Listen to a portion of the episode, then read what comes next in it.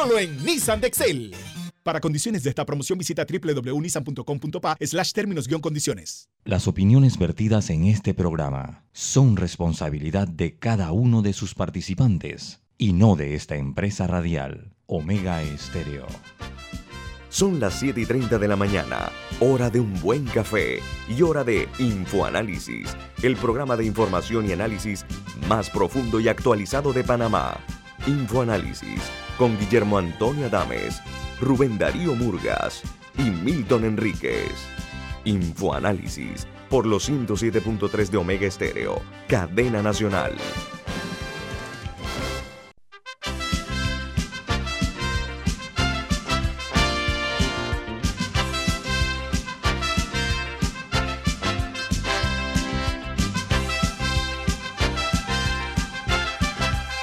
Saludos, buen día, bienvenidos esto es Info Análisis, un programa para la gente inteligente. Hoy es 18 de noviembre del año 2021 y es un honor para el equipo de Infoanálisis saludarlos.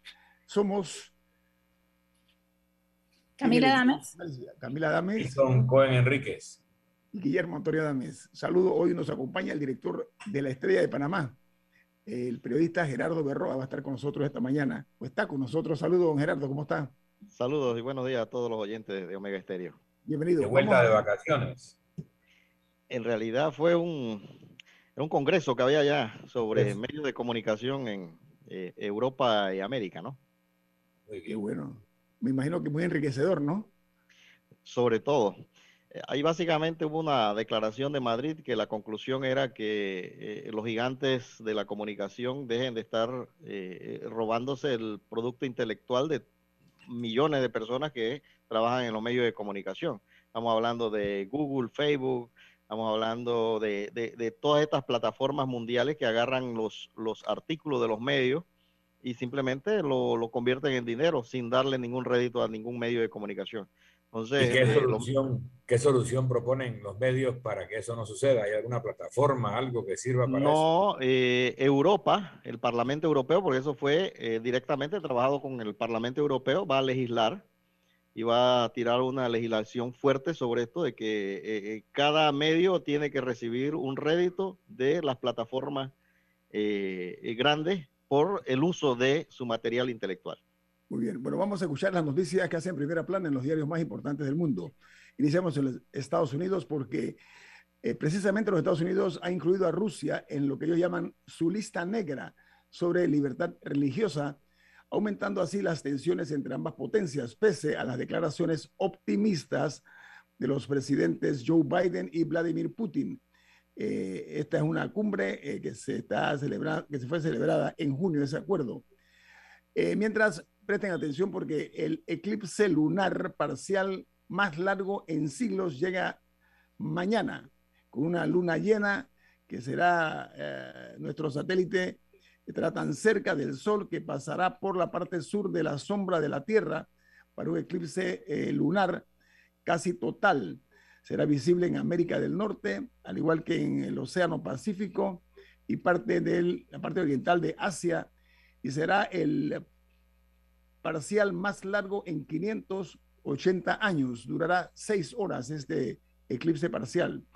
En Argentina, el precio de la carne vacuna subió un 25% este mes por la presión inflacionaria que impacta esto, eh, un aumento promedio de la carne vacuna del 70% comparado entre octubre de 2020 y octubre de 2021. Esa es la cifra, 70% de los cuales solamente para el, mes en curso, que es noviembre, está ya, va a este momento en el 25%.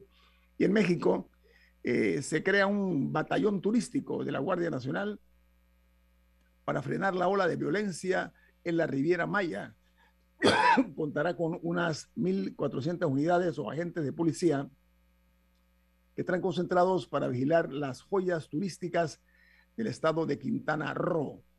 Mientras en eh, Venezuela, según documentos filtrados al diario El País de España, la red que saqueó petróleos de Venezuela cobró en Andorra 216 millones de dólares en comisiones de un contrato de seguros.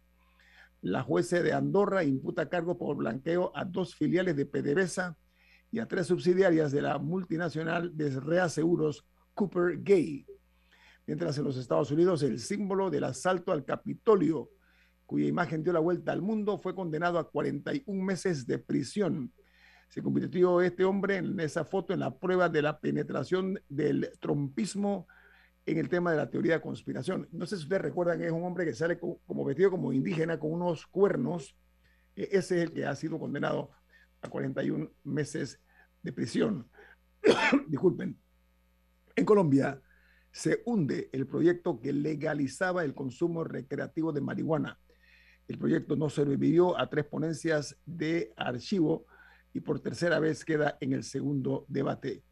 Mientras en México el presidente Andrés Manuel López Obrador llega a Washington, salió de México con, con tapaboca, llegó a Washington con tapaboca y se ha movilizado con ese tapaboca. Recuerden que él se ha negado a usar el tapaboca. Bueno, eh, AMLO, como le dicen, eh, llegó para la cumbre que celebrará con Joe Biden, Justin Trudeau y la vicepresidenta Kamala Harris. Va a, participar en la cumbre, que es la tercera de líderes de América del Norte. Y en Perú, el Ministerio de Salud informó que el 85% de los fallecidos por la COVID-19 en el país padecía de obesidad.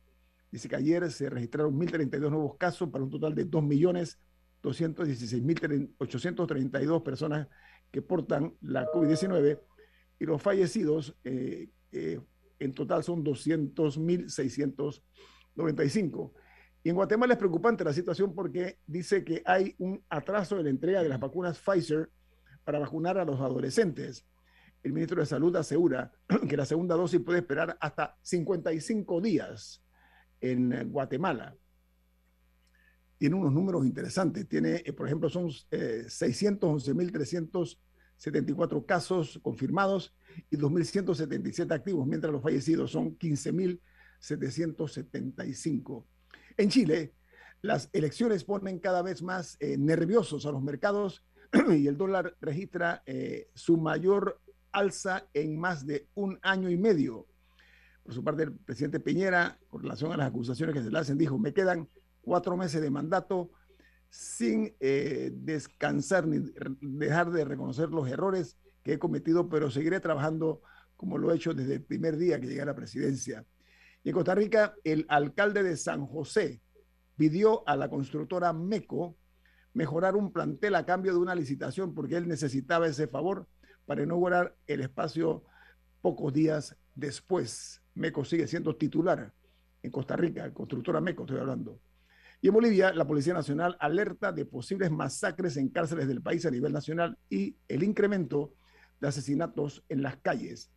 Los principales diarios de Estados Unidos titulan de la siguiente manera. Inicio con el diario The New York Times.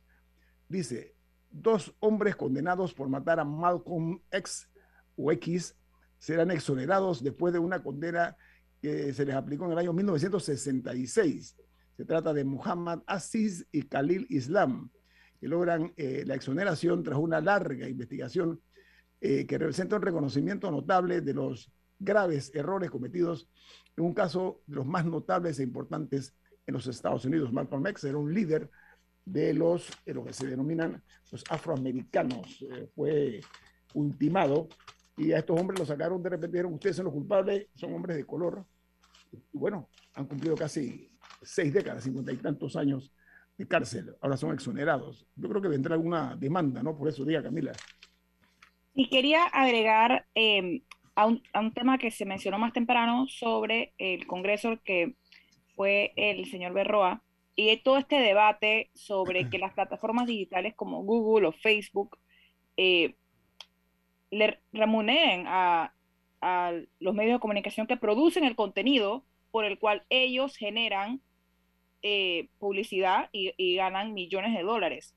Y es que recordemos el caso de Australia, que eh, fue un pionero en este tema, que a inicios de este año eh, Australia pasó una ley de que, de que estas plataformas digitales tenían que hacer estos pagos. Facebook, como medida de retaliación, prohibió, o sea, bloqueó el contenido de noticias en Australia y después eh, echó para atrás esa medida y porque llegaron a, una especie de acuerdo, que justo estaba buscando cuál era el resultado, pero no, no lo he encontrado en, este, en estos instantes. Pero este debate no es nuevo y me parece muy interesante porque en ese sentido Australia fue pionero. Eh, algún acuerdo lograron llegar con Facebook en ese sentido. Camila, haga un bien chequeado a ese tema, por favor, yo. Bueno, continúo con los diarios de los Estados Unidos, los tres principales. Ya di a conocer cuál es el New York Times. El Washington Post titula su principal noticia, dice Joe Biden elogia los autos eléctricos en Michigan, mientras la agenda climática golpea como un obstáculo en la Casa Blanca en Washington el presidente estadounidense viajó a Detroit, que era antes la casa principal de la construcción de automóviles estadounidenses, para promover los vehículos eléctricos de fabricación estadounidenses y un nuevo paquete de infraestructura cuando el resto de la agenda climática está en juego en Washington. Y el diario de los negocios, el Wall Street Journal, su principal noticia dice, Joe Biden pidió a la Comisión Federal de Comercio que investigue si, los, si las empresas de petróleo y gas están eh, participando en conductas ilegales destinadas a mantener los precios de la gasolina y el gas altos. Dice que eh, es un esfuerzo para así responder eh, a la preocupación del público sobre los costos de todos estos productos, desde el combustible hasta los domésticos, esto es los alimentos. Y eh, termino con las noticias, o la noticia que es el principal titular en El Salvador. En ese país se han eliminado la prueba eh, COVID-19 y las cartillas de vacunación para los, como un requisito para los turistas, para el ingreso al país. Eh, la CDC de Estados Unidos ha clasificado a El Salvador como un país con riesgo de alto contagio. Estas son las noticias que hacen primera plana y titular principal en los diferentes medios impresos del mundo. Retornamos con don Gerardo Berroa, él es el, director general de la decana del periodismo panameño. Don Gerardo, el tema de la Lotería Nacional de, Beneficencia, las actividades eh, ilegales, delincuenciales, eh, no, no se detienen. Siempre es, eh, lamentablemente, para una institución de esta naturaleza, el escándalo el que prima, cuando debe ser lo contrario, el servicio a la sociedad. Ahora resulta que en esta institución se ha aprendido a cuatro personas, de las cuales tres son funcionarios y un particular, por la comisión de delitos cometidos contra la institución. Esto lo ha dicho el Procurador General de la República, el señor Caraballo. la pregunta mía es la siguiente, Gerardo. ¿Cómo es posible que no haya controles suficientes para este tipo de latrocinio en la institución, en la caja, en la, perdón, en la Lotería Nacional de Beneficencia. Hombre, el tema de la lotería, para mí eso no, no fue sorpresa. Es una la sorpresa es que esté, por ejemplo, el Ministerio Público actuando y haciendo lo que eh, en principio está haciendo. Pero ese tema de la lotería es muy viejo. De hecho, la Estrella de Panamá tiene hasta un reconocimiento en una de, los, de las premiaciones del Fórum de Periodistas por uno de estos temas. Cuando nosotros hicimos una investigación por allá por el a principio de, del año del 2006, 2007 por ahí, 2008, 2007 por ahí, 2007 o 2008, en donde nosotros eh, eh, señalábamos todo lo que estaba ocurriendo. Lo que pasa es que la lotería no es una institución y allí el, el, el ex embajador Milton nos puede aclarar bien, la, la lotería es una institución que le da dinero al Estado es decir, eh, eh, eh, no, es una, no es una institución que se mueve con dinero público, es un negocio de chingia que, que, está metido en toda la cuestión y después que ellos cumplan los números para adelante. Pero ahí hay un, ahí hay un rejuego más crítico de lo que ha ocurrido ahí. Esto por lo menos cambiaban los premios que, que no habían que no se habían jugado, que habían jugado, pero que no, no, se habían vendido, lo cobraban. Pero allí, por ejemplo, hay una cuestión. Se supone que la Lotería Nacional es una institución que es de beneficencia y que ayuda a las personas más humildes. Es decir, las personas que venden loterías son personas sumamente humildes. Entonces, ahí hay miles de personas que meten su solicitud para adquirir una libreta y dentro de esa cuestión hay un documento que se llama beneficiario.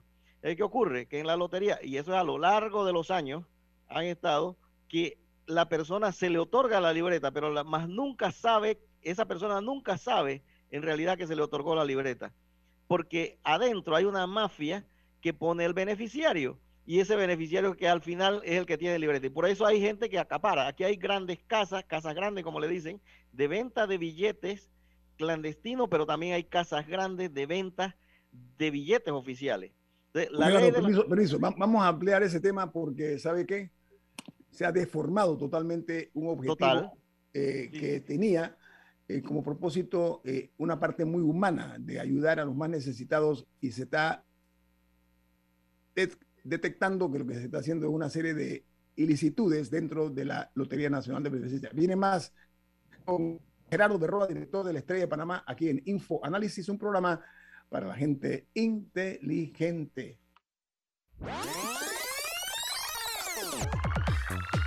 Omega Stereo tiene una nueva app. Descárgala en Play Store y App Store totalmente gratis. Escucha Omega Stereo las 24 horas donde estés con nuestra nueva app.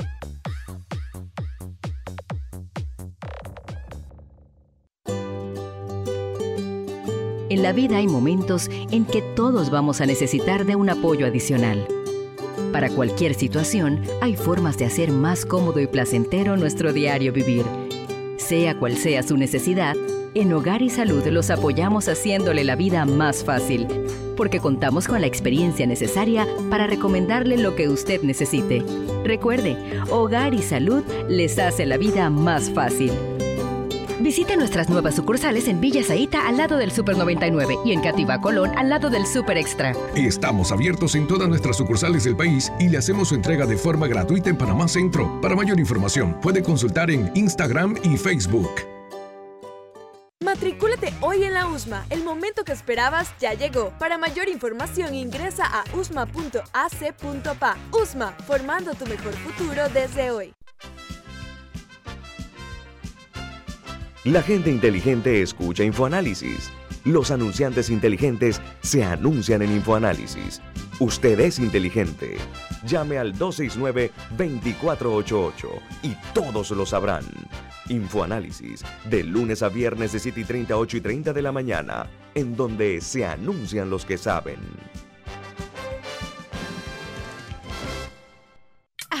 Europa, Asia, América y Oceanía. Tú eliges el destino donde vivir tu propia experiencia extraordinaria. Realiza tu aporte extraordinario en Profuturo y estarás participando por un certificado de viaje de 15 mil dólares. Saca el mayor provecho a tu inversión. Tus aportes son deducibles y exentos de impuestos.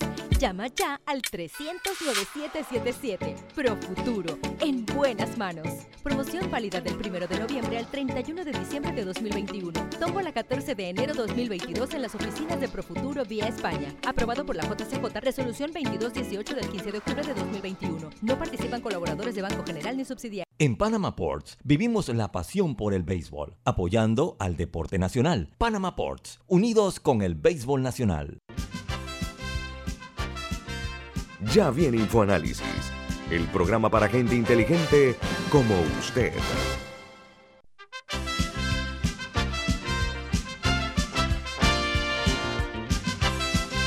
Don Milton, ¿cuál es el mensaje que tiene usted para nosotros? Así es, Florida State University anuncia que tiene sus matrículas abiertas para el semestre de Spring 2022. Conozca el programa 2 más 2 que ofrece esta universidad americana, que es una de las 20 mejores universidades públicas de los Estados Unidos. Aplique hoy. Escriba a Florida State University al WhatsApp 62136963. 62136963 de Florida State University. continuamos con nuestro invitado, el periodista Gerardo Berroa, director general de la Estrella de Panamá. Don Gerardo, las últimas décadas tiene años pródigos y escándalos. Se ha descubierto precisamente por parte de los medios de comunicación que ha habido una piñata de corrupción con los dineros del Estado, los dineros de todos nosotros los panameños.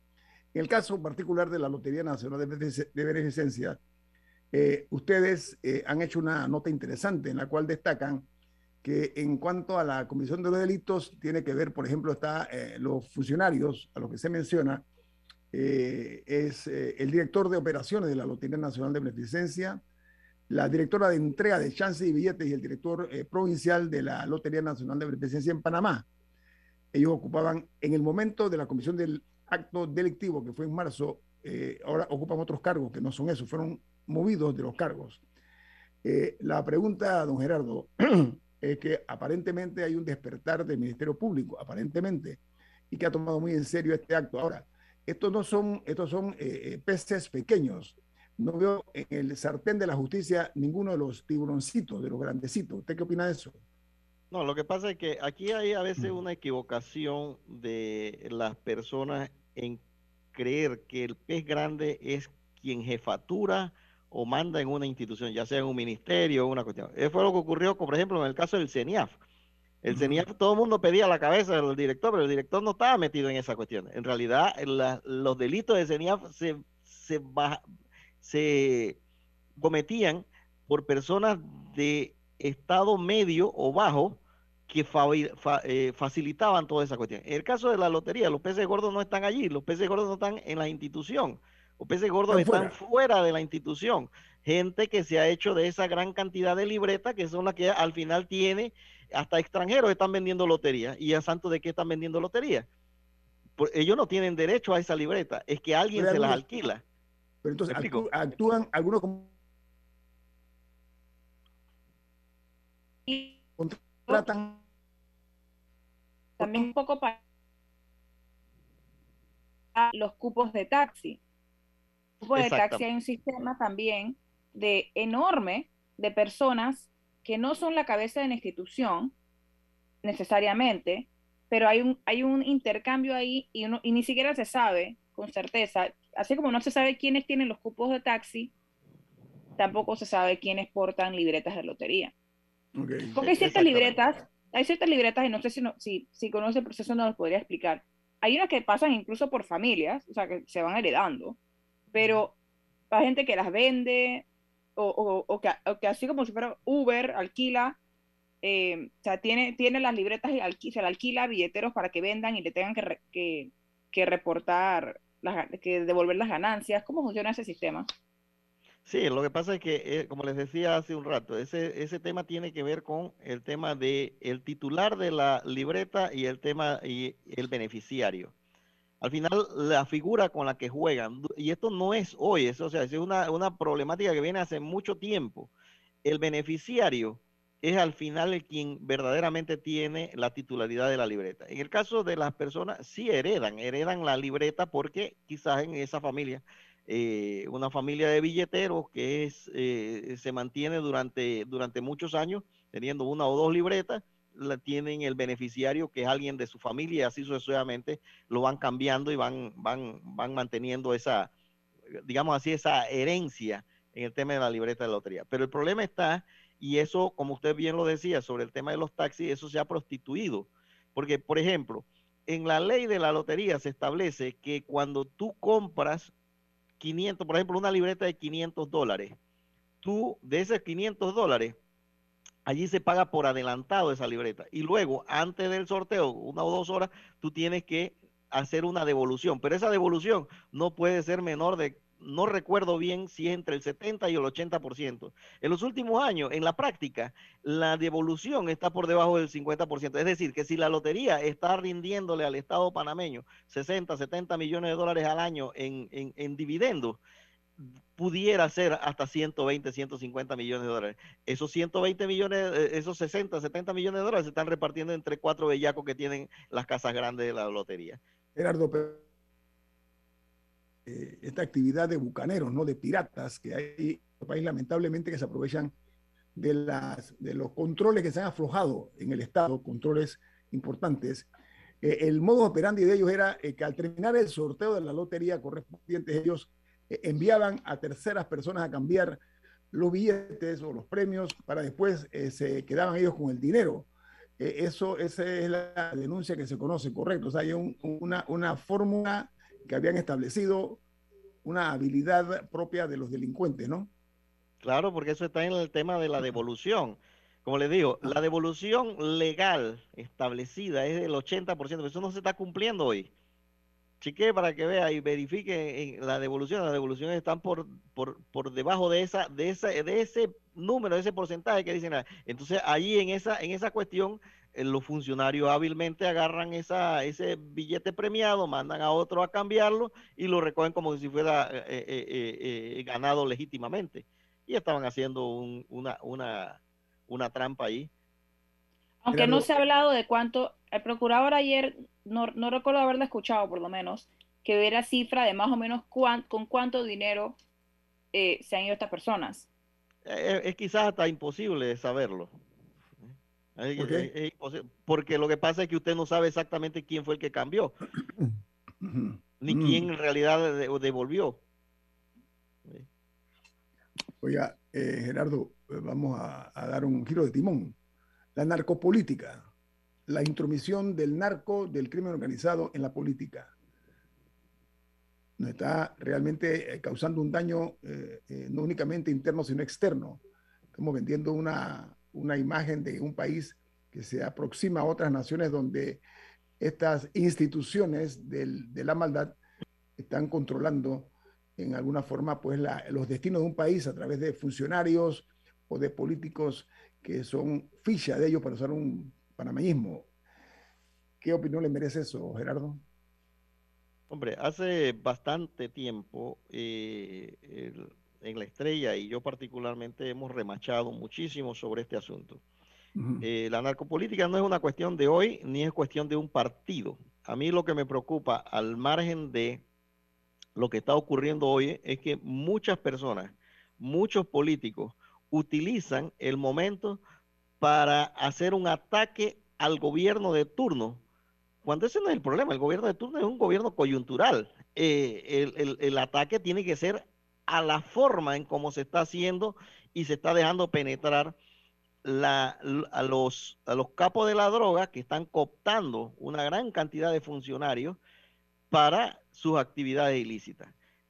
Eh, si usted bien recuerda, en una ocasión, por ejemplo, en el gobierno de Varela, hubo disparos contra la residencia de un diputado en funciones. En, el, en, el, en el gobierno de Varela se le quitó la placa a los diputados, la, placa de los carros de los diputados, porque hubo una denuncia muy seria en esa, en esa, en esa cuestión de que se estaba utilizando los vehículos para transportar la droga de un lado a otro porque no eran revisados por la policía. Y estamos hablando de casos en, el área de Chepo, en el área de Colón, en el área de Panamá Oeste y Chiriquí. Y había la conexión. En, esa, en ese entonces yo recuerdo que habían eh, eh, personas de inteligencia del gobierno americano que a mí me dijeron, y yo lo, lo habíamos planteado en algunas notas, sin obviamente sin sin revelar fuentes ni nada de esta cuestión, que habían ocho diputados de la República, de diferentes partidos, metidos en eso. Pero no solamente diputados, aquí hay una gran cantidad de representantes de corregimiento de diversos partidos que están metidos en esta, en esta clase de, de, de, de negocios ilícitos, de actividades. Alcaldes en todo el país están metidos en esta cuestión. Entonces, yo creo que una de las formas más eh, eh, firmes para combatir esta cuestión se llama la eh, el ¿cómo se llama? El, financiamiento privado. El financiamiento privado ha permitido a los capos de la droga poner sus candidatos y no solamente a diputados, la, gente solamente está viendo los diputados. El gran problema está en, en, la baja ah, eh, eh, cuestión, allá abajo en los representantes de corregimiento. son los que están en el lugar, ¿no? Son los que están en el Claro, están haciendo y están facilitando las cuestiones. Ok, Gerardo, eh, regreso con usted en breve. ¿Tiene tiempo, no?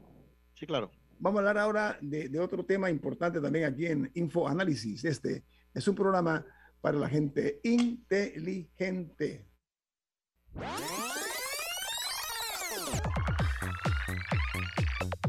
Omega Stereo tiene una nueva app. Descárgala en Play Store y App Store totalmente gratis. Escucha Omega Stereo las 24 horas donde estés con nuestra aplicación 100% renovada.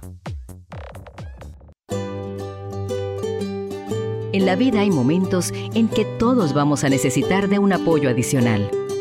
Para cualquier situación, hay formas de hacer más cómodo y placentero nuestro diario vivir. Sea cual sea su necesidad, En Hogar y Salud los apoyamos haciéndole la vida más fácil, porque contamos con la experiencia necesaria para recomendarle lo que usted necesite. Recuerde, Hogar y Salud les hace la vida más fácil.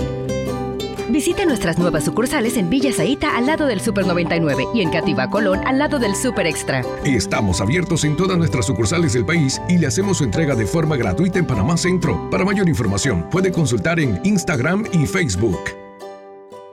Prepara tu mejor futuro desde hoy. Elige una licenciatura en la USMA. Conoce el significado de una vida universitaria en un campus de 23 hectáreas, con espacios para conectar con las mentes más brillantes del país. Solicita información ingresando a usma.ac.pa. USMA, formando tu mejor futuro desde hoy. En Panama Ports, creemos en un mejor país a través del deporte. Panama Ports, unidos con el béisbol chiricano.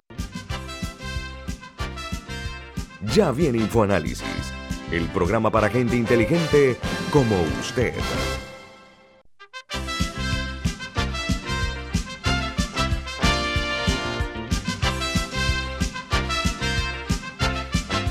Amigos, de regreso aquí en InfoAnálisis. Don Milton, usted tiene un mensaje. ¿De qué se trata?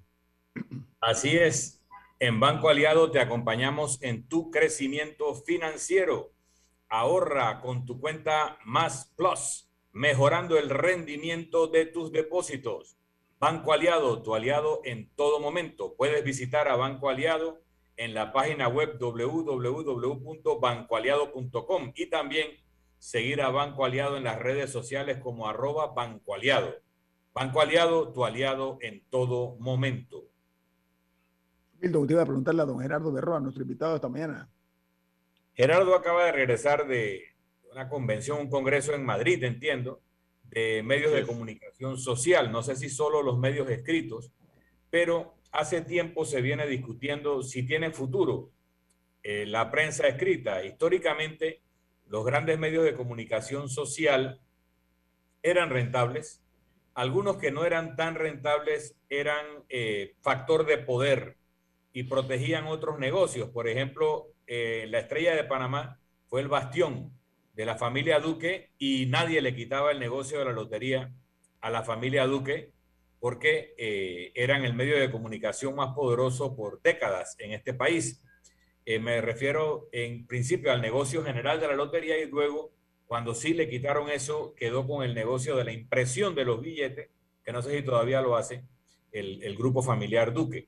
Pero asimismo, otros medios de comunicación en Panamá y en otros eran de conglomerados económicos que eh, se utilizaban al medio de escudo para defender otros intereses también. Hoy en día, casi todos los medios pierden dinero. Algunos se han eh, disuelto, otros se han fusionado, otros han eh, competidores, son copropietarios de una sola planta de impresión de papel periódico o de periódicos de papel, porque no aguantan ser dueños cada uno de la suya y otros han decidido ya ni siquiera imprimir en papel, sino que son totalmente digitales. Luego está la convergencia de medios, lo, audiovisual con lo escrito, con lo de audio solamente y con lo fotográfico de imagen. Todos esos son retos a una función muy importante para la sociedad, que es la comunicación social. Ahora, hay gente que está haciendo dinero con la información y aparentemente son las plataformas digitales, ¿no? Google, Facebook, etcétera, que, donde la gente reenvía noticias o artículos de forma gratuita, pero el medio eh, o la plataforma lucra a través de la colocación de anuncios. ¿Cuál es el futuro de los medios de comunicación? ¿Tendrán que ser todos propiedad de Jeff Bezos o de una familia que desee mantener el, el medio andando porque le parece que es una contribución con la libertad de expresión o lo mantienen subsidiado porque es un eh, un escudo para defender sus intereses particulares. ¿Cuál es el futuro que ustedes hablaron en Madrid? Ok, eh, sí, bueno, se habló bastante de, esta, de, este tema, eh, pero hay amenazas más serias todavía de las que usted está planteando. El, tema de los medios de comunicación gira alrededor de lo que se maneja en, en Internet. Eh, Internet ahora mismo está teniendo un debate y es la guerra fría a la que yo me refiero en el editorial de hoy, en el editorial de mañana, respecto a un asunto más grave de lo, de, lo que hay. Hay una pelea enorme entre el grupo de China y el grupo de Estados Unidos, que son los dos, las dos grandes potencias tecnológicas en este sentido. Eh, por ejemplo, China, que tiene unas plataformas que eh, se llama Made in China 2025, Estándar 2030, Iniciativa Global, Nueva Ruta de la Seda. Todo esto tiene que ver con el tema de las plataformas digitales. En Estados Unidos tienen eh, Building BBB eh, eh, World, Blue Dawn, Democratic Alliance for Digital Government. todas estas cuestiones están en el mundo del Internet eh, ahora mismo, si el mundo se divide en plataformas que esté dominada por China y otra por Estados Unidos, lo que nosotros conocemos hoy como información global, usted va a tener que utilizar dos celulares para utilizar la, la, la plataforma, porque no va a haber un Internet común. Y esa pelea está allí. Y esa pelea tiene que ver entonces con los medios de comunicación social también. Si se logra un acuerdo, y la Unión Europea en eso está tratando de hacer, porque es como, como un, eh, cucaracha en baile de gallina, en este sentido, estos, estos dos bloques grandes, es que se una una sola plataforma común que sea universal para poder que nosotros utilicemos Internet tal cual lo vemos hoy. Pero veamos el caso de los medios de comunicación. Los medios de comunicación tal cual nosotros lo, lo tenemos hoy en Panamá para traerlo al patio, son un total fracaso. Y no solamente los medios de comunicación con ediciones impresas. Entonces, el periodismo, por ejemplo, yo siempre cuando hablo sobre esta cuestión, el periodismo no es un problema, el periodismo sigue siendo un tema de una profesión que tiene todas sus características y sigue siendo fuerte. Ese no es el problema. El negocio de la información es la que está en problema. Por ejemplo, en Panamá, aquí tenemos cuatro diarios impresos, siete diarios impresos, algo así, más o menos, y todas las empresas, exceptuando una, tienen rotativa. Cuando un solo, una sola empresa debiera estar imprimiendo a todas, a todos los medios de comunicación. Porque ninguna funciona. Pero como todos estos medios de comunicación fueron creados para defender intereses, entonces ninguno quiere soltar el, el, hueso y ninguno quiere dar el vaso a torcer. Cuando usted se pone a ver eso, y usted dio en el clavo, en realidad son factores de poder, más no factores de comunicación para el bien común.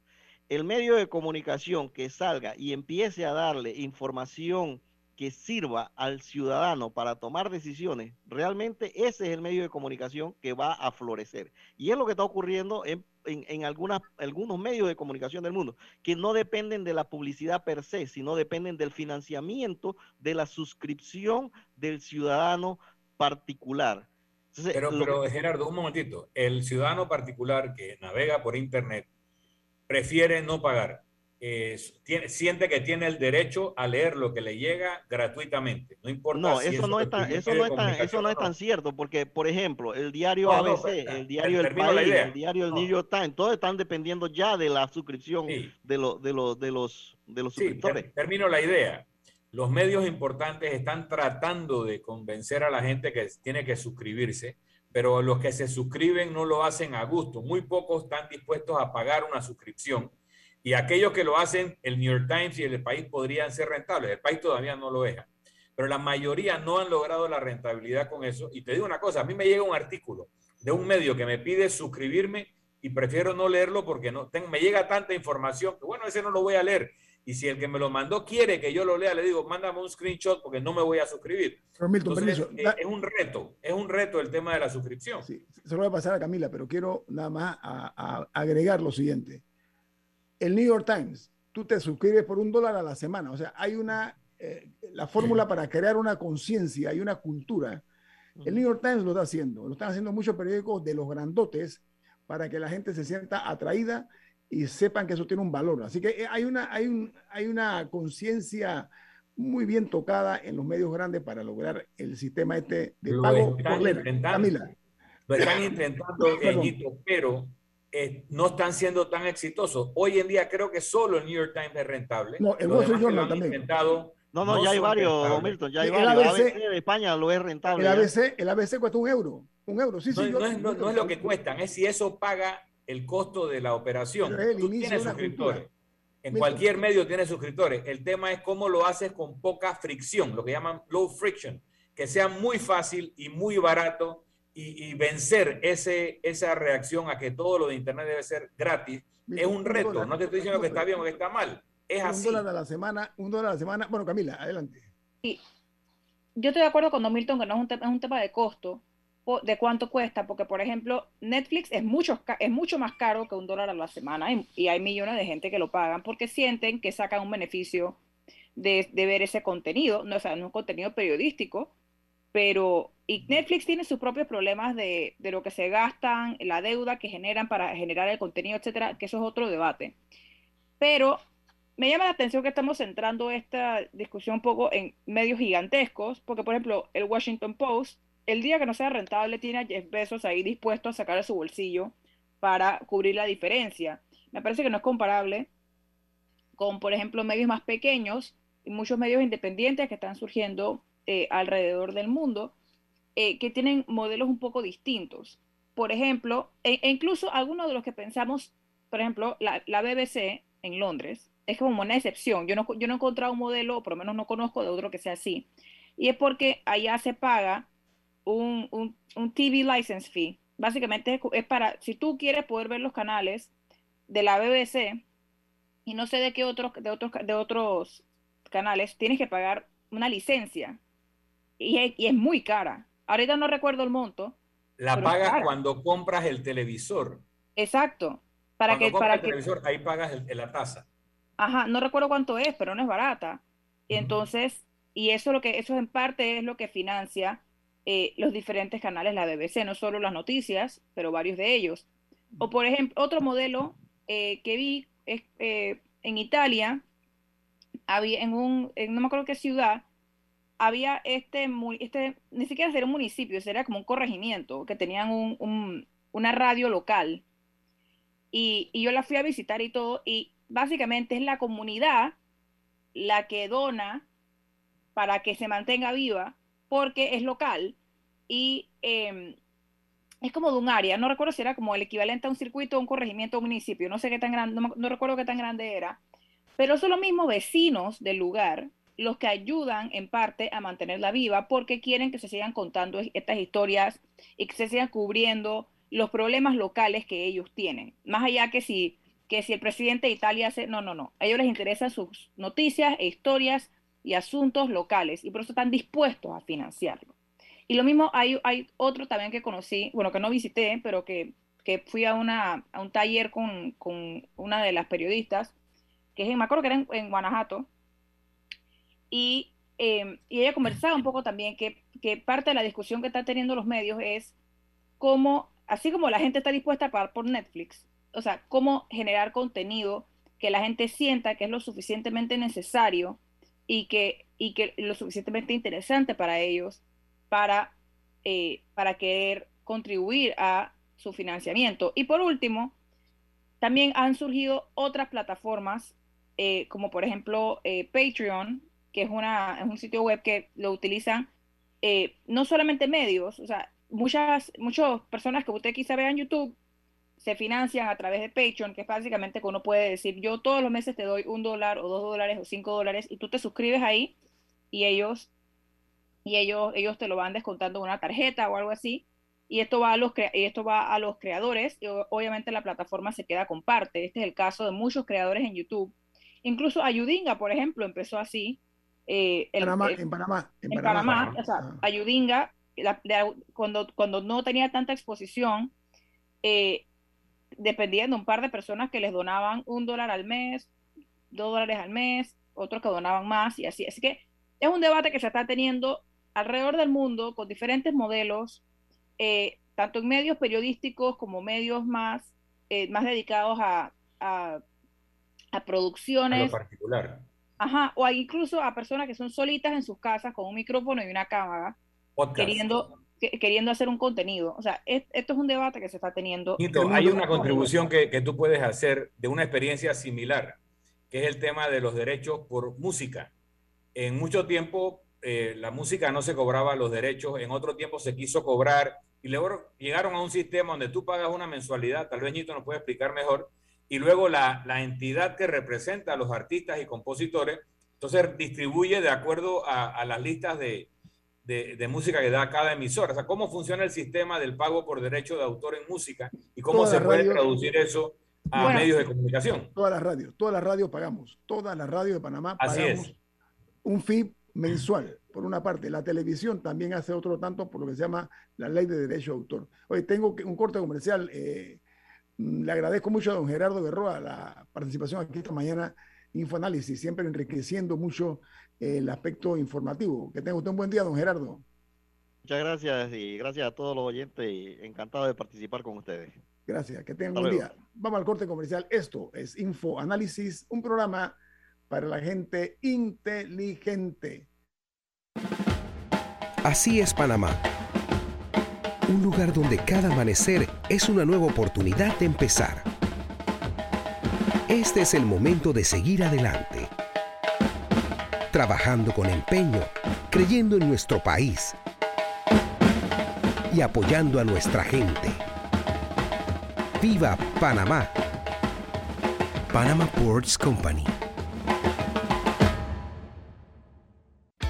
Imagina acceder a un banco digital y ver las cinco playas más top para visitar en verano. Imagina entrar a investigar los requisitos para un préstamo y ver las últimas tendencias de autos y cómo conseguirlo todo en un solo lugar. Ya no tienes que imaginar. En Multibank creamos el mercado de los sueños.com, un portal lleno de novedades, viajes, gastronomía, autos, compras y hasta el hogar ideal para que tomes la mejor decisión al momento de cumplir tus sueños. Entra al mercado de donde el único requisito es soñar, porque en Multibank cumplimos tus sueños.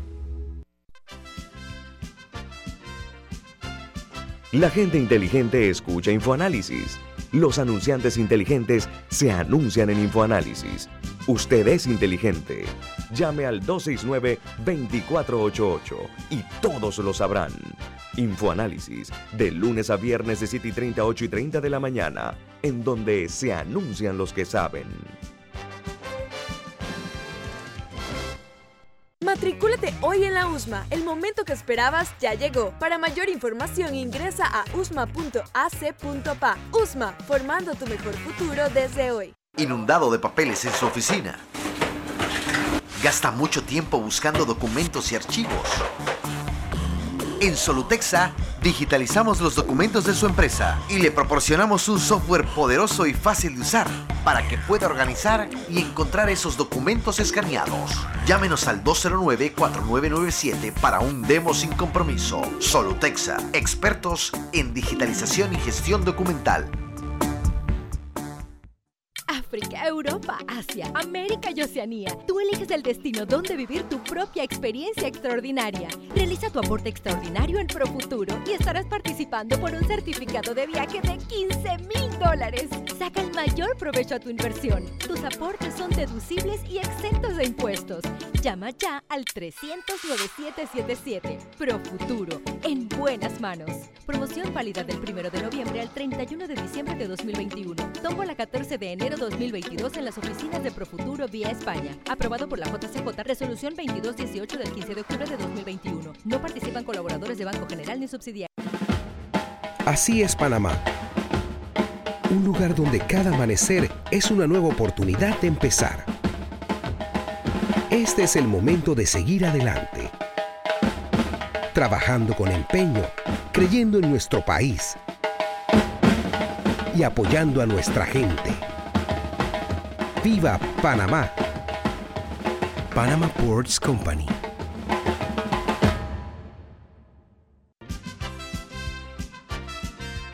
Ya viene InfoAnálisis, el programa para gente inteligente como usted.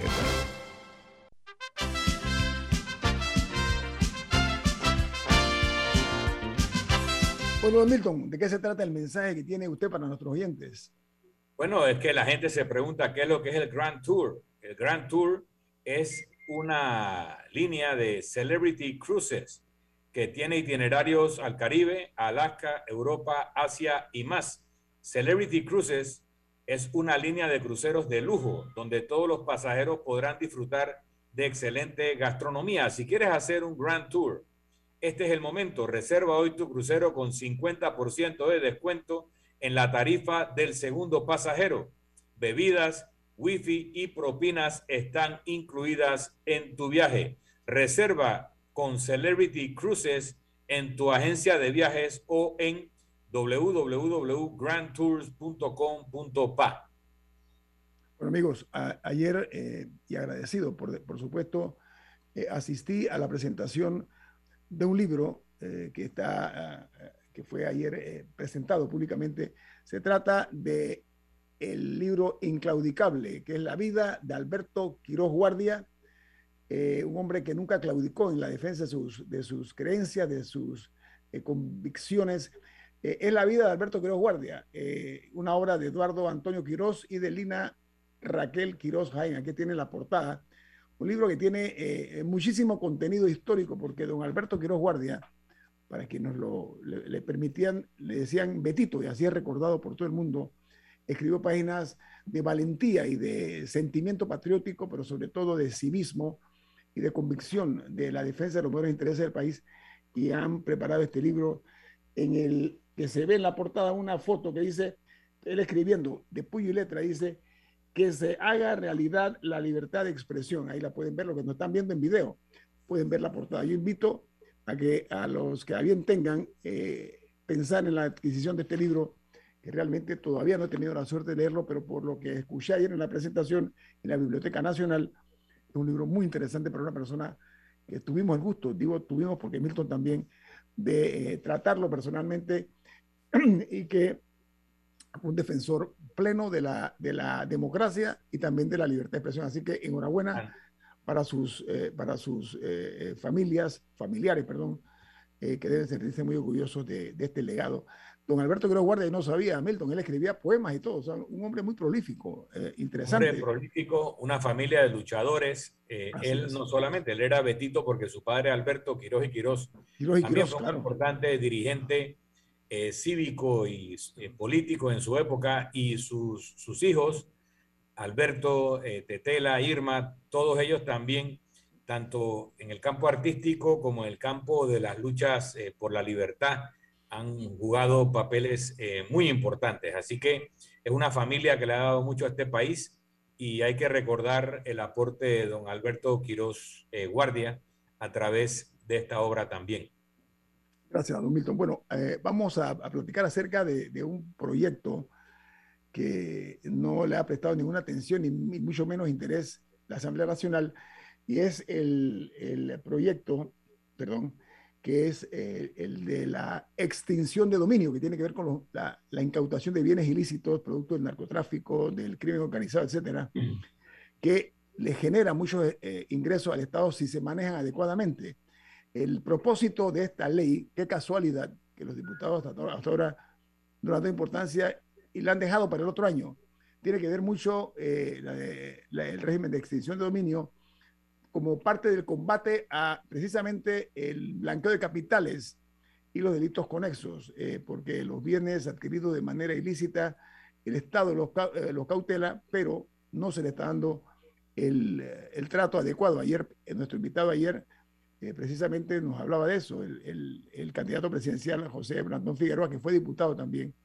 Entonces yo quisiera eh, exhortar, Milton, eh, que este proyecto que está estancado en la Asamblea Nacional, este proyecto que es el 625, se le dé la, hombre, la importancia de vida por el, lo que se perfila en el presente y en el futuro de la presencia de la narcopolítica y del crimen organizado en la política, en la clase política panameña, pero eh, eh, ojalá que reflexione la Asamblea Nacional y que logre el propósito este que coadyuvaría muchísimo a evitar esto. Y la otra que yo, a mí me preocupa, yo creo que debe tomarse en cuenta es que aquí se eliminó eh, lo que se llamaba el récord policivo, recuerdas, ¿no?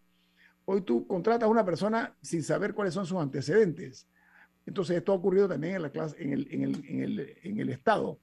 De allí que hay, supuestamente, dicen algunas, no pocos, que eh, la intromisión precisamente de personajes eh, con reputación dudosa eh, logran insertarse en el Estado porque no se conocen sus antecedentes penales. son dos figuras que me gustaría, Camila y Milton, a ver si hablamos un poco al respecto, porque en otros países como Colombia, El Salvador, Honduras, Ecuador, Bolivia, Perú, esta es una, es una medida que se toma con mucho con mucho ahínco. Entonces yo quería referirme, con el permiso de ustedes, al, al, tema del el régimen de extinción de dominio que tiene que ver con, eh, repito, el blanqueo de capitales y los delitos conexos. Milton y Camila. Nosotros hemos hablado del tema de la penetración del narcotráfico en la política, en el poder, etc. Y a, veces no queda muy claro cómo lo hacen y, y qué hacen. El caso del récord policivo es un buen ejemplo. Antes, cuando tú aplicabas a un trabajo, te pedían tu récord policivo, que era una certificación de parte de la autoridad, la policía judicial, etcétera, de si tú habías sido penado por algún delito alguna vez en tu vida. Eso permitía al empleador determinar si te quería contratar o no en base a tus antecedentes, igual que tus antecedentes eh, financieros le permiten a un banco decidir si te presta o no te presta dinero o cuál es el nivel de riesgo de prestarte a ti. Igual no es lo mismo una persona que no ha cometido ningún delito nunca, contratarlo para guardia de seguridad, que una persona que ya fue condenado una vez por homicidio o por tráfico de drogas y que aplica el puesto de guardia de seguridad. La agencia debiera poder verificar esos antecedentes para no cometer un error que puede costar la vida a alguna persona de contratar como guardia de seguridad a una persona que mantiene algún tipo de vínculo con alguna pandilla organizada o banda organizada. Entonces, utilizando los argumentos de eh, la protección a los derechos humanos y de que nadie puede ser condenado dos veces por la misma falta y que si ya tú pagaste en prisión eh, la falta que cometiste, ¿cómo vas a pagar el resto de tu vida con ese baldón de escarnio de que todo el mundo que te va a contratar sepa que alguna vez estuviste en prisión por haber cometido tal o cual delito? se logra la eliminación del récord policivo y se logra la prohibición de que se pidan este tipo de antecedentes en el momento de contratación. Entonces, el argumento para eliminarlo tenía mucho peso, tenía, eh, tenía fuerza y, y seguramente gente de muy buena fe lo utilizó, pero en el fondo por detrás pudo haber algún tipo de organización vinculada con el crimen que tenía interés en que eso se eliminara para poder ellos colocar personas donde les convenía, sea una agencia de seguridad o sea en el aparato estatal. Por otra parte, en lo de la extinción de dominio, eh, me gustaría que alguien tal vez como José Raúl Mulino precisara, porque yo creo que él llegó a decir que esa normativa de la que estamos hablando para justificar la iniciativa actual ya existe.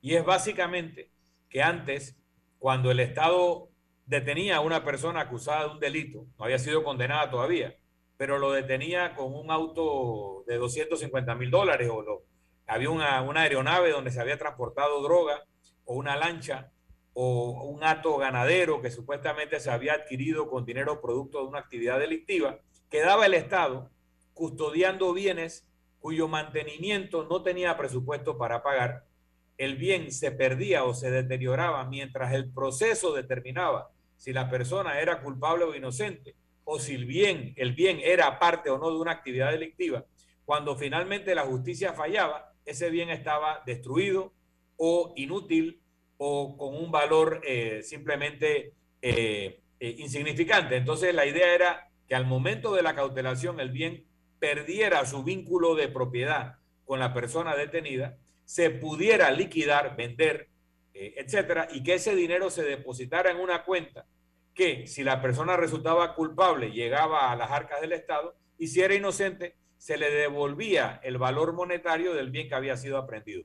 Y a mí me dicen que eso ya está en la ley. Entonces lo que yo quisiera saber es esta nueva ley, en qué cambia lo que ya existe, cuál es la nueva modalidad por lo cual se hace importante y eso lo tiene que decir alguien que la conozca. Vamos a, vamos a invitar a alguien que esté eh, en conocimiento pleno de ese tema. Oye, tenemos que irnos, pero antes con una buena noticia. Y es que la gasolina, para los que no están enterados, eh, a partir de mañana va a tener eh, un ajuste en positivo, ¿no? Así que ya lo saben, mañana baja, creo que son dos centavos más o menos lo que no, baja. cuatro centavos el... Ah, bueno, sí, cuatro centavos el litro. Muy bien, así que ya lo saben, mañana baja la gasolina Eh, bueno, nos vamos porque viene Álvaro Alvarado con su programa Sin Rodeos. A ustedes, amigos, como siempre, nuestro sentido de agradecimiento por acompañarnos. Milton y Camila, nos vamos. Y nos vemos. Hasta mañana.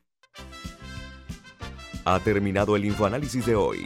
Lo esperamos mañana, de 7 y 30 a 8 y 30 de la mañana, para compartir la información y el análisis más profundo e ilustrado de Panamá. Infoanálisis con Guillermo Antonio Adames